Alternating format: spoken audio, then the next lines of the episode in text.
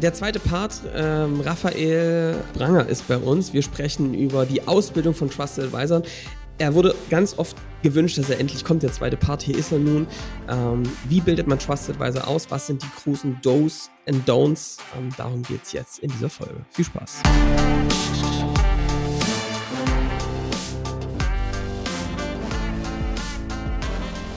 Willkommen zum Scaling Champions Podcast. Konkrete Tipps und Werkzeuge für die Skalierung deines IT-Unternehmens. Hier bekommst du komprimiertes Erfahrungswissen aus über 80 Skalierungsprojekten pro Jahr. Zusammengestellt von Johannes Rasch und Erik Osselmann.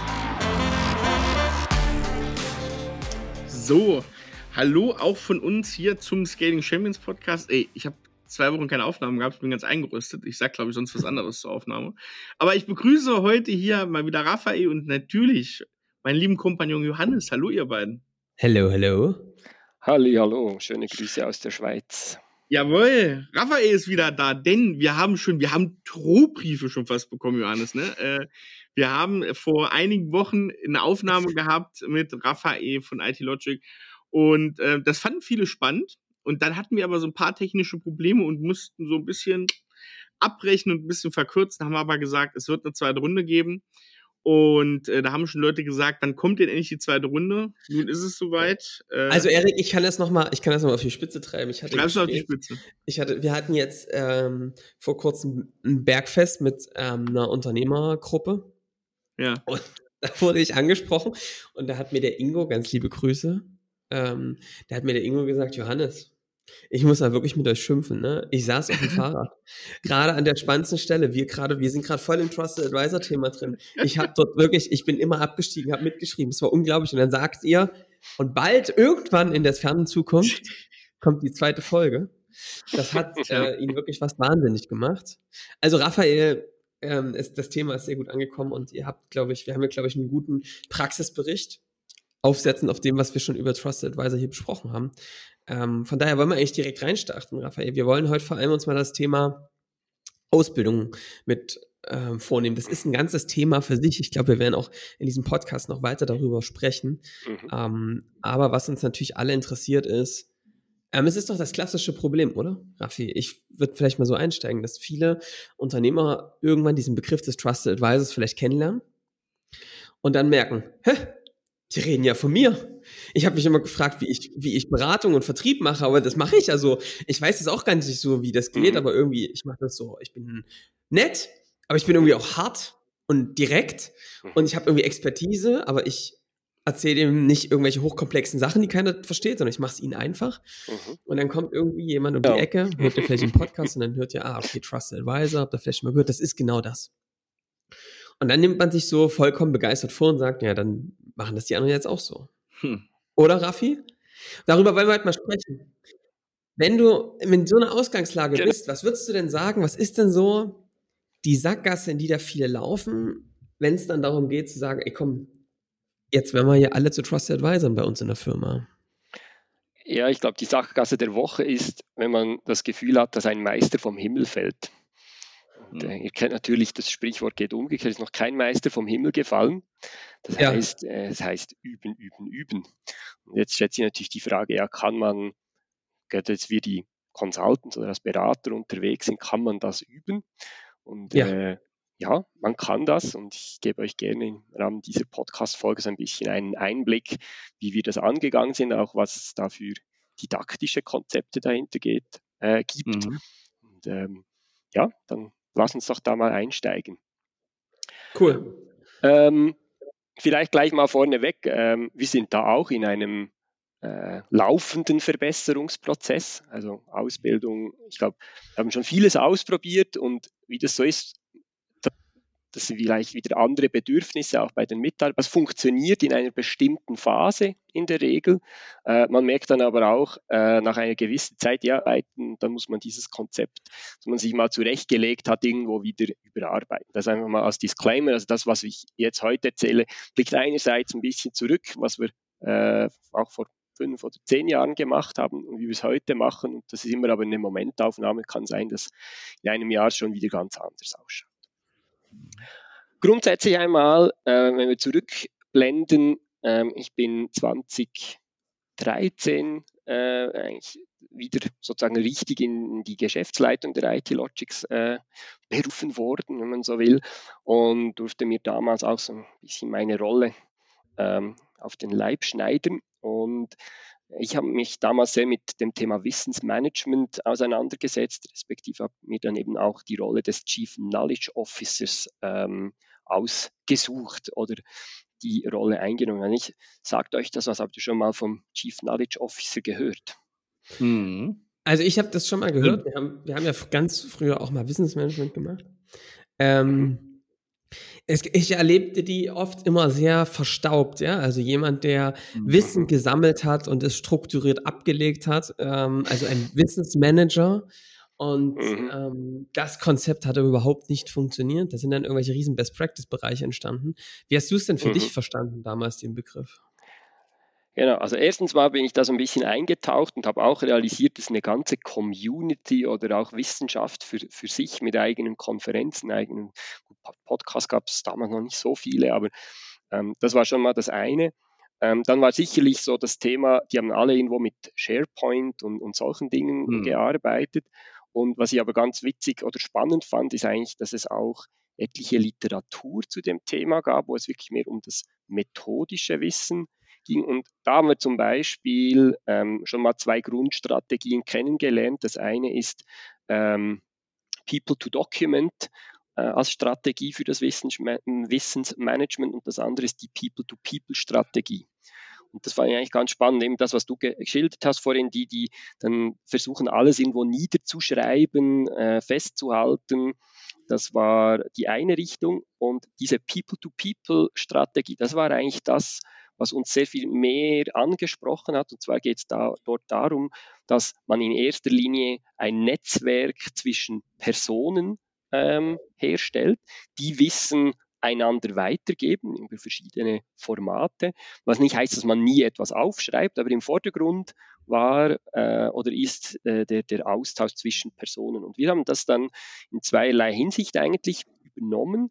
Das eine ist, dass wir gesagt haben, wir wollen ein Wissensnetzwerk ähm, aufbauen in, innerhalb. Und was heißt jetzt Wissensnetzwerk? Das ist einfach so nach Zufallsprinzip, wo die Leute ein bisschen quatschen hin und wieder, sondern wir haben äh, gesagt, für die wichtigen, äh, ich sage jetzt mal, Wissenspunkte oder Domänen im Unternehmen wollen wir im Minimum immer drei Knoten oder drei Köpfe letztendlich haben. Warum gerade drei? Wenn jemand die Firma verlässt ähm, oder sich irgendwo sonst thematisch umorientiert, dann haben wir immer noch zwei.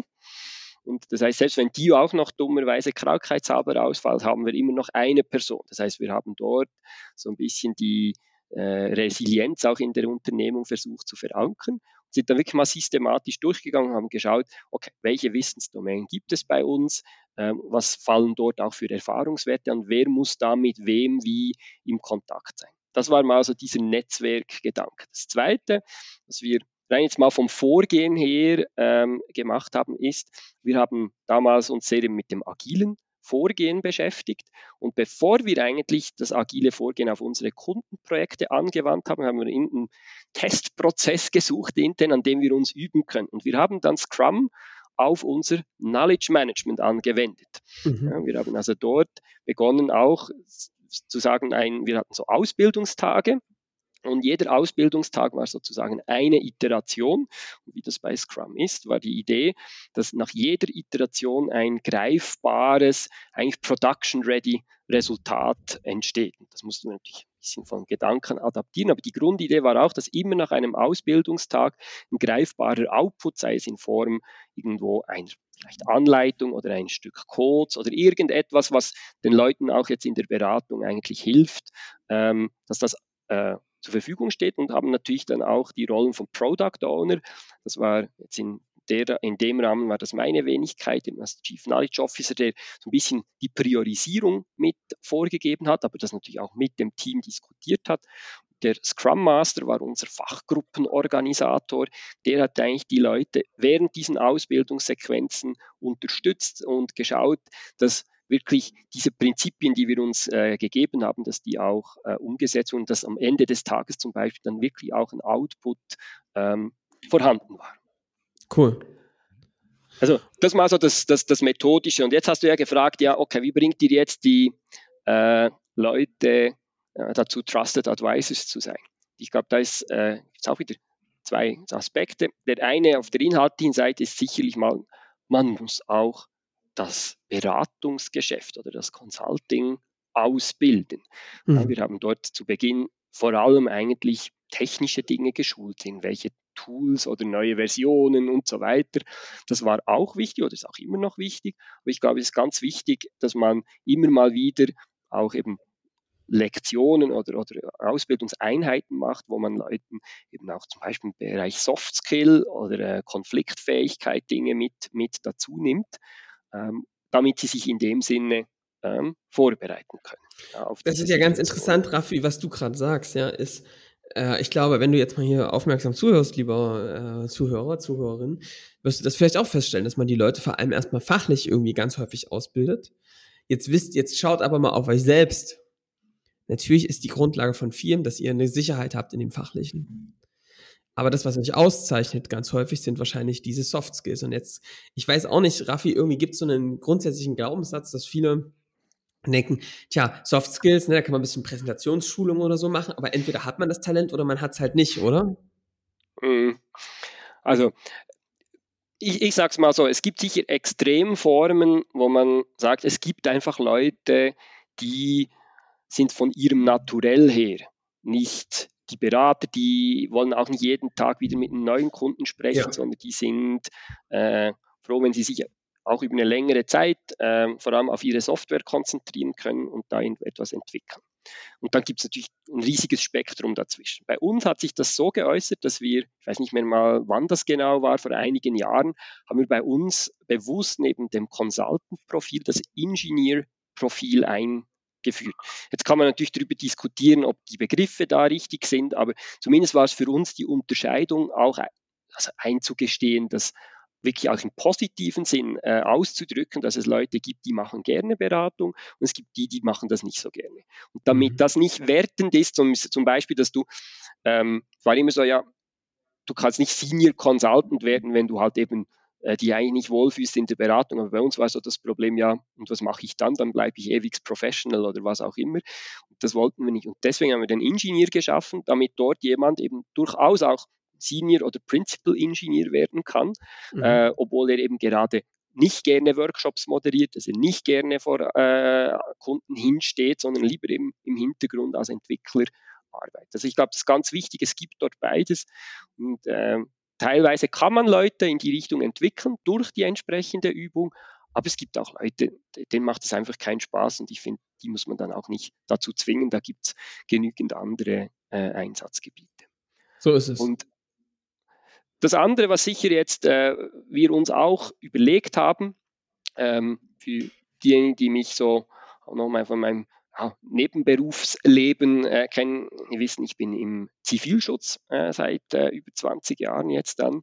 Zivilschutz ist so wie das THW, äh, ein bisschen regionaler, lokaler organisiert in der Schweiz. Also sehr viel so äh, Katastrophenvorsorge oder, oder dann auch äh, Behebung im Bedarfsfall.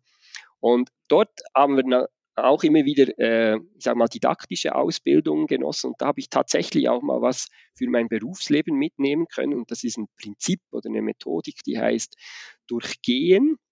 Ähm, äh, zuerst, sorry, zuerst durchsprechen, dann das Durchgehen und dann das Durchrennen. Ja, das ist, äh, es kommt sogar irgendwo aus einer Ausbildungssequenz der Schweizer Armee. Dann war ja. ich da auch etwas skeptisch, musste aber sagen, das hat sich sehr bewährt. Beim Durchsprechen, da gehst du einen bestimmten Prozess einfach in der Gruppe, ja, mit verschiedenen Beteiligten, mündlich durch. Ja, das heißt, man wirft sich sozusagen auf der sprachlichen Ebene den Ball zu. Okay, jetzt äh, bin ich da im Prozess X, äh, jetzt muss ich den Kunden anrufen und vereinbare mit dem den Termin. Dann äh, habe ich das gemacht, dann geht der Ball weiter äh, zum Beispiel zum Berater, äh, der muss den Workshop vorbereiten, der nimmt vielleicht auch nochmals Kontakt auf, dann muss ich noch denken, ah, muss noch das und das äh, an Vorbereitungsunterlagen verschicken und so weiter. Also dann gehst du in relativ kurzer Zeit, gehst du so den Prozess durch und damit übst du eigentlich den Grundprozess. Und der Instruktor kann dort natürlich auch bereits Dinge ähm, einbauen, dass der Instruktor zum Beispiel sagt, ja, jetzt hast du, nehmen wir mal an, du hast jetzt einen, wir nennen das dann die mühsamen Kunden, jemand, der dich, was auch immer, immer irgendwie Steine in den Weg legt oder der sich beratungsresistent zeigt.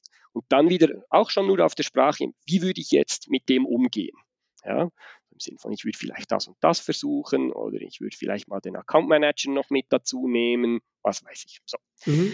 Dann wenn wir das, diese Ebene haben und damit eigentlich so mal eine Grundsicherheit auch im Prozess etabliert haben, äh, dann kommt das Durchgehen. Und beim Durchgehen spielst du wirklich im Sinne eines Rollenspiels diesen Prozess mal durch.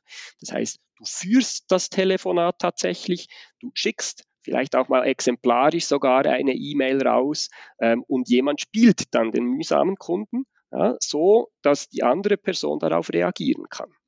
Und das Durchgehen äh, ist immer, wenn es eine geführte Sequenz ist, kannst du als Instruktor immer auch unterbrechen, Feedback geben, sagen, halt, hier weiche dir als Team jetzt gerade vom eigentlich definierten Prozess ab oder hier hätte ich noch diesen Tipp. Ja. Und die sowohl glaube fürs Team, aber auch für den Instruktor eigentlich die spannendste, aber auch herausforderndste Stufe ist dann das Durchrennen, weil dann versuchst du einen Prozess wirklich als Übungssequenz auch, äh, ich sage mal, noch mit Störfaktoren, unter anderem dem Zeitdruck zu versehen. Ja, wo ja. du halt wirklich dann auch nicht mehr unterbrichst, sondern du lässt das, dieses Rollenspiel einfach mal laufen und äh, bringst eben noch so ein paar unvorhergesehene äh, Dinge rein. Und Krass. das ist ein Format, das haben wir vor etwa acht Jahren, während ein, zwei Jahren sehr intensiv eigentlich gemacht, um uns vor allem auf dieses agile Vorgehen so ein bisschen vorzubereiten.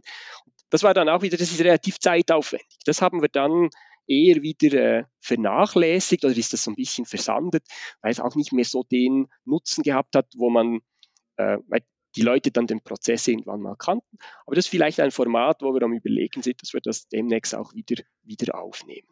Gerade für die Ausbildung für Trusted Advisor in der Beratung. Ja, okay. absolut, weil ich glaube, auch das mit den Soft Skills, generell diese Verhaltensweisen, das ist etwas, da kannst du nicht jemanden zum E-Learning oder ins nee. Selbststudium schicken. Also das hilft vielleicht für die Vorbereitung. Wir hatten also beim letzten Mal das Thema Buch. Das hilft, oder, dass man gewisse Grundlagen vermitteln kann. Aber das wirklich auch anzuwenden, ähm, ich glaube, das ist etwas, was gerne vernachlässigt wird oder wo man die Leute viel zu schnell auch ins, ins kalte Wasser schmeißt.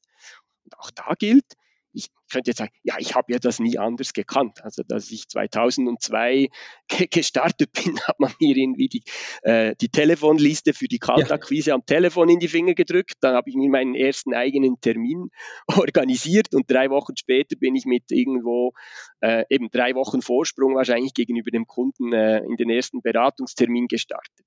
Und ich persönlich würde das heute niemandem mehr antun. Ähm, hat zwar funktioniert, aber man kann das, gerade wenn die Firma jetzt auch größer äh, geworden ist, natürlich auch durchaus professioneller also ich und finde angenehmer das, gestalten. Raffi, ich finde das einen ganz wichtigen Punkt, weil ich glaube, dass das was ist, was viele auch ein Glaubenssatz ist, der viele abhält davon, sich ausgiebig mit der Ausbildung seiner Leute zu beschäftigen, dass man nämlich sagt, ja, ha, aber ich habe es ja auch irgendwie gelernt. Und das ist ja. natürlich so, ja, und dann muss man sagen, man mhm. kann wenn man das ein bisschen offener betrachtet, nicht so stur, dann kann man mhm. schon sagen, naja, guck mal, ein paar Dinge haben ja Raffi schon dazu geführt, dass du es gelernt hast. Es gab keinen doppelten Boden. Also entweder du hast es gemacht oder es gab halt keine zweite Option, das zu covern. Ne? Also genau. das heißt, was Absolut. man schon mitnehmen kann, ist, Menschen, die das Potenzial haben, bewegen sich, wenn es keinen doppelten Boden zum Auffangen gibt. Das ist etwas, was ich spannend ja, finde, wenn man sich die Ausbildung von Leuten betrachtet. Ja? Aber was ich sagen möchte ist, dieser Gedanke zu sagen, na, ich habe es ja auch irgendwie gelernt, der hilft halt nicht, weil ich finde, klar hast du das irgendwie gelernt, aber überleg mal, wie lange das gedauert hat. Ich wollte gleich sagen, das ist nämlich die fehlende Zeit. Und es hat ja. nicht jeder dann 20 Jahre Zeit, um das äh, sich da Stück für Stück aufzubauen, unbedingt. Ja. Und, und eure, die Firma war auch einfach an einem anderen Punkt, oder? Absolut. Ich meine, ja, ja, das Professionalitätslevel, auch das, was du nach außen verkauft hast, war ein mhm. ganz anderes. Und ähm, ich würde es keinem Kunden mehr antun, mit mir zum Beispiel zu arbeiten vor fünf, sechs, sieben Jahren, ja, weil das ist nicht das mhm. Level, auf dem wir ja. heute Standards setzen. Ich glaube, das verkennt man oft, ja. ja. Ähm, du wärst als, also jetzt du, der hier zuhörst, du wärst total überfordert, wenn du auf einmal in dein Unternehmen jetzt reingeworfen wirst, als kompletter Junior, mhm. ja. ja. Und auf diesem Standard direkt loslegen müsstest und Kunden, ne? Das, ja, genau. Das musst du einfach sehen. Du konntest damals nur das verkaufen, was du hattest. und vielleicht ein bisschen mehr. Aber in dieser Schlagzahl und auf diesem Professionalitätslevel, da muss man erstmal rankommen. Genau. Also unbedingt. Und ich glaube, darum ist es auch eine ganz wichtige Erkenntnis, dass man, dass sich eben nicht nur die Firma, sondern eben auch dieser Ausbildungsprozess wandeln muss. Und ich kann euch nur empfehlen, die ihr dazu hört, ähm, eben Chief Knowledge Officer ist eine eigene Geschäftsleitungsfunktion. Also gerade im Beratungsunternehmen ist ja das, was ihr auch in den Köpfen habt äh, von euren Mitarbeitenden, ist eigentlich ein zentrales Asset. Natürlich versuchen mhm. auch wir, das haben wir ja bei der letzten Folge ähm, schon besprochen mit unserem Five-Step-Vorgehen, äh, mit verschiedenen, äh, ich sage jetzt mal, softwareartigen Produkten, äh, dort auch dieses Zeit gegen Geldgeschäft etwas zu reduzieren. Aber das, es geht immer nur darum, das zu reduzieren und nicht abzuschaffen. Ja. Das heißt, bei ja. uns ist der Berater wird auch weiterhin zentrale Säule unseres Geschäfts sein.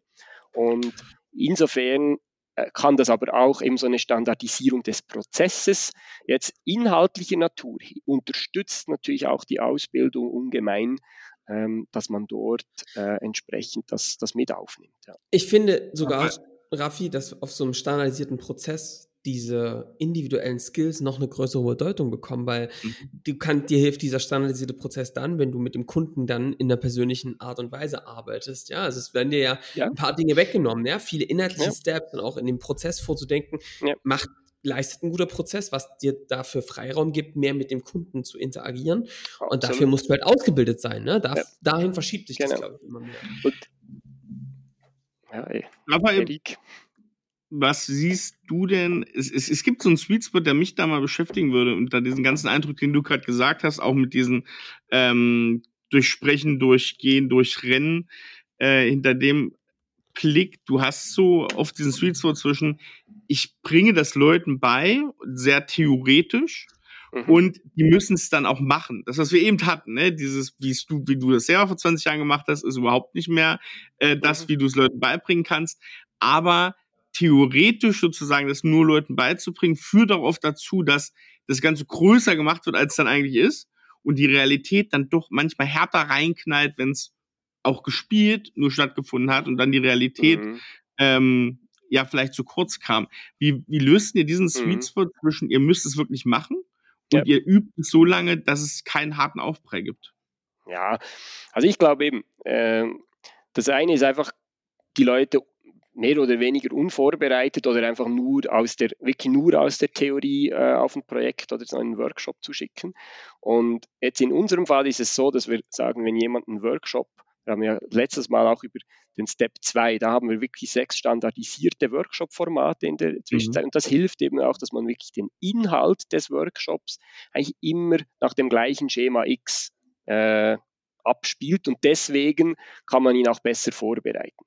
Jetzt mhm. ist aber weiter ein Aspekt, dass natürlich dann doch irgendwo jeder Kunde hat seine eigene Ausgangslage oder seine individuellen Bedürfnisse. Und deswegen kommt als weiterer Aspekt das Coaching dazu. Wir schicken heute, wenn mhm. immer das, wie das äh, vom Stuffing her äh, machbar äh, ist, schicken wir jemanden, der einen Workshop das erste Mal macht, jemanden mit, der den Workshop schon einmal selber durchgeführt hat oder sogar eben dann mehrere Male und mhm. der die äh, Person sozusagen neu einführt oder dort auch Tipps und Tricks gibt oder auch während dem Workshop selbst einfach so als Fallback dabei ist, der dann mhm. vielleicht äh, den, die Moderation oder was auch immer da gefragt ist, so in die richtige Richtung lenkt. Das ist das eine. Und das andere ist wirklich dieser kontinuierliche Verbesserungsprozess, dass wir eigentlich nach äh, dieser Workshop-Serie oder sogar nach dem individuellen Workshop teilweise wirklich ein Debriefing machen und gezielt schauen, was war noch nicht optimal, wo können wir noch optimieren. Einerseits natürlich auch am Prozess selbst, es muss ja nicht immer nur am, am Mitarbeitenden liegen, ähm, mhm. aber auch, wo kann sich eine Person individuell verbessern, wo die ja dann manchmal auch zurückfragen, hast du jetzt das gut gefunden, hätte ich das anders machen können? Und das gibt dann sowohl Bestärkung im Sinn von, ja doch, das hätte ich genauso gemacht, ähm, oder eben auch noch so justieren und sagen, ja, da hättest du jetzt vielleicht noch bisschen mehr zuhören können oder dies und jenes äh, anders machen. Genau. Mhm. Also wirklich eine Mischung.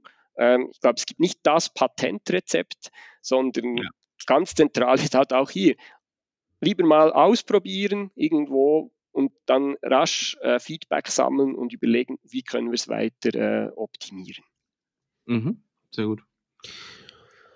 Und sag mal, was mich nochmal interessiert ist, habt ihr für euch, also das ist was, was uns aufgefallen ist, habt ihr denn für euch eine Definition gefunden, was so ein Trusted Advisor ist? Ich habe gemerkt, dass, also mhm. doch ein Ding, in das viele reinlaufen, ich weiß nicht, wie du das siehst, Raffi, ist, dass dann Mitarbeiter sagen, na gut, ich will das mal so gut können wie Raffi.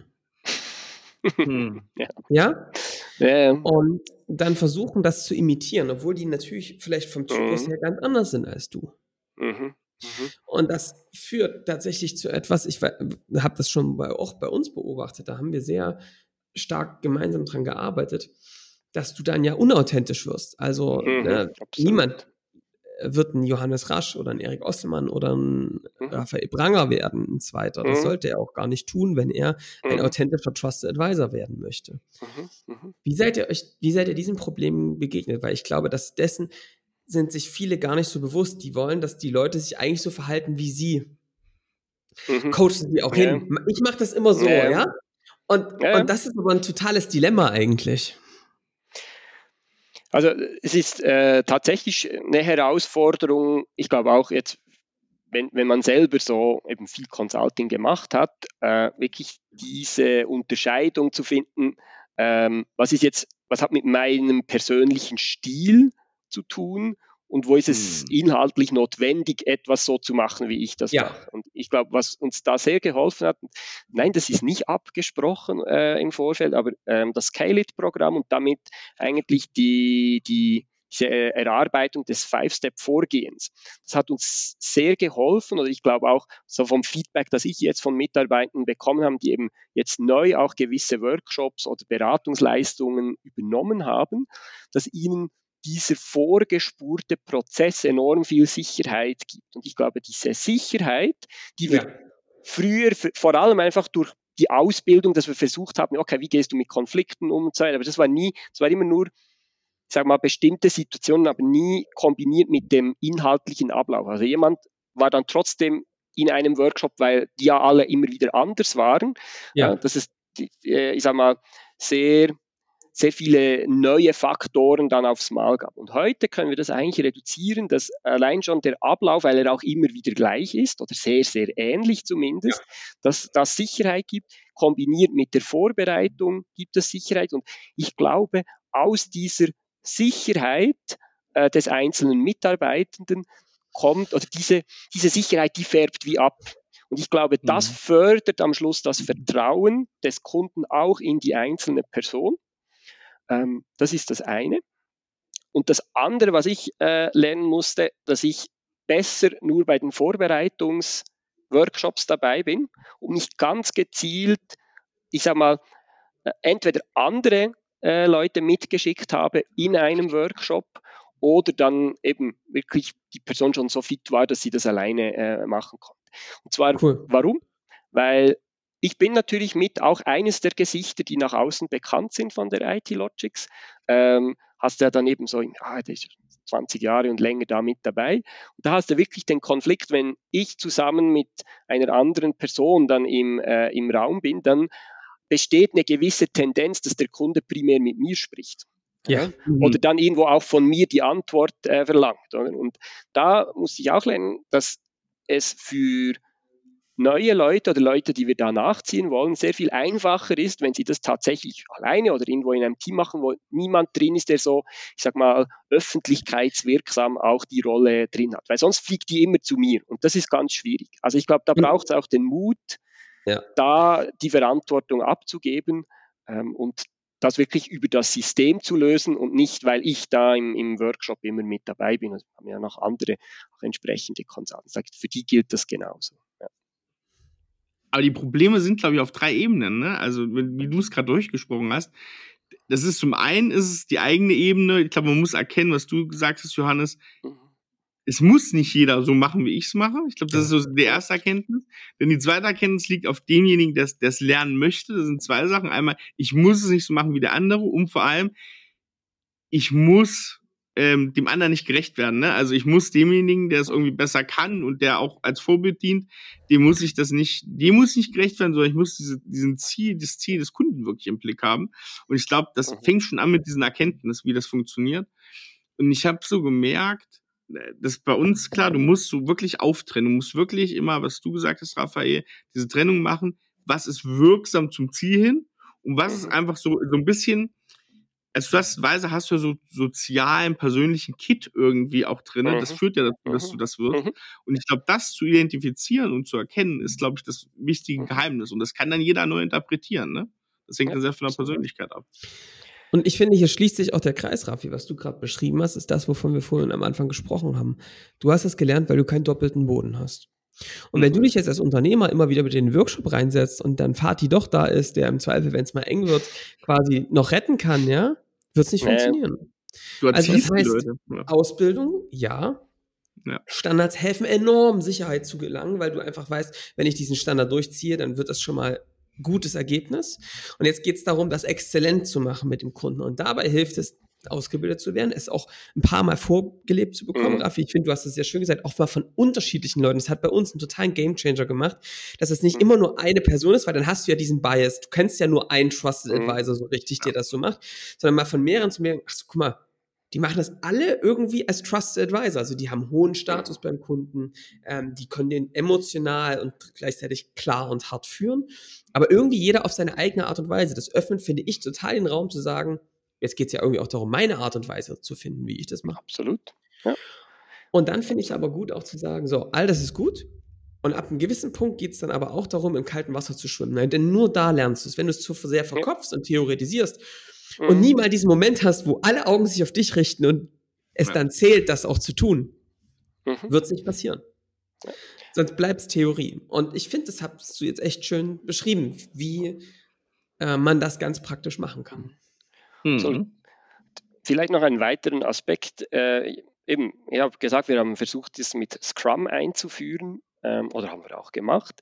Und in der Phase war das ganze Knowledge Management relativ stark top-down. Also wir haben dann so in mhm. diesem Kreis ähm, eben ich als Chief Knowledge Officer, der Fachgruppenorganisator und noch zwei, drei weitere Leute, wir haben eigentlich dann das Ausbildungsprogramm uns überlegt, das durchstrukturiert, die Termine organisiert und die Leute sind gekommen und äh, ja, ich sag mal, haben sich nicht berieseln lassen können, das war etwas zu aktiv, aber es war äh, vorgegeben, oder? Und wir haben dann eigentlich die Entwicklung durchgemacht, dass wir gesagt haben, hm, ähm, wir wollen eigentlich weg von dem in Richtung Selbstorganisation. Also dass das nicht mehr so top-down kommt. Darum haben wir dann auch die, diese Chief Knowledge Officer Funktion eigentlich wieder abgeschafft, weil wir, eben, das war ja auch so ein Phänomen. Ja, ja, da ist ja jemand da, der macht ja für uns das Knowledge Management. Ähm, und deswegen haben wir 2017, 18 haben wir dann damit begonnen, eben auch da das Thema Selbstorganisation eigentlich im Aus- und Weiterbildungsprozess ähm, auszuprobieren. Und man muss wirklich sagen, ausprobieren, weil wir hatten zwar auch ein Buch irgendwo mal gekauft und gelesen vom, vom Bernd Österreich, Kollegiale Führung, auch jedem empfehlen, der sich mit Selbstorganisation ja. auseinandersetzt. Ähm, aber wir haben eben dann auch festgestellt, das ist alles gar nicht so einfach. Ja. Mhm. Ähm, wir haben dann zum Beispiel dort auch festgestellt, ja, Selbstorganisation finden zwar im Grundsatz schon alle toll, aber es braucht unglaublich viel Anschubenergie, damit die Leute sich dann auch wirklich die Zeit nehmen, da äh, den Impuls zu geben, ja, jetzt machen wir was. Und das haben wir bis heute, ist diese Reise nicht abgeschlossen. Wir sind jetzt vom Extrem, komm, wir definieren eigentlich, geben praktisch nichts mehr zentral vor, sind wir jetzt wieder in der, äh, so ein bisschen in der Mitte angekommen, wo wir gesagt haben, wir brauchen eine zentrale Koordinationsstelle oder eine stärkere Koordinationsstelle als bisher, wo jemand dediziertes Pensum hat, wiederum, also ähnlich wie ich das früher hatte, um eben äh, die Koordination zwischen den sich selbst organisierenden Gruppen ähm, besser organisieren und auf den Boden bringen zu können. Finde ich auch ganz spannend, aber wichtig, warum bin ich eigentlich drauf gekommen? Ähm, ich glaube, es ist ganz wichtig, dass man auch auf die Leute zugeht und die Leute einlädt, sich selbst zu reflektieren und zu überlegen, was würde mir denn jetzt helfen im Bereich der Ausbildung, gerade wenn es um das Trusted Advisorship geht. Weil ich glaube, wenn man selber zu lange oder schon lange in diesem, äh, in dieser Funktion drin ist, dann fällt es einem manchmal schwer, sich vorzustellen, ja, okay, was benötigen die jetzt? Und statt dass man sich dann da große Überlegungen macht, glaube ich, ist ganz wichtig, sich alle Mitarbeiter auch aktiv in diesen Prozess zu involvieren, die abzuholen, sie zu ermutigen, hey, kommt, lasst uns gemeinsam schauen, wo müssen wir bei der Ausbildung ansetzen. Ich glaube, das ist ein wichtiges Erfolgsgeheimnis, das uns Stand jetzt auch eben äh, ermöglicht, dass wir dort Leute äh, irgendwie mehr in die Verantwortung führen können. Cool. Ich glaube auch, äh, Raphael, was du gerade gesagt hast, ist ganz, ganz wichtig, weil ganz viele sind genau an dieser Stelle, dass sie sagen, sie haben so einen Zwischenschritt, ne? sie haben systemisch verstanden, ich muss es weitergeben, mhm. mhm. sind aber eher in dieser Top-Down-Mentalität, sind genau das, was Johannes gesagt hat, ne? ich mache selber und erziehe irgendwie meine, meine Mitarbeiter und das ist eigentlich nicht gut. Ich glaube aber, das ist so ein wichtiger Schritt, den musst du machen. Viele geißeln sich dann selbst und sagen, scheiße, wie bin ich da reingekommen, ne? dass, dass ich das gerade nicht richtig abgeben kann. Mhm. Ähm, ich glaube, das ist, das ist ein bisschen wie die Pubertät im System, ne? Da mhm. ist mal hä hässlich und, äh, ne? und nicht schön, aber das brauchst, um dann irgendwie erwachsen zu werden. Du musst diesen mhm.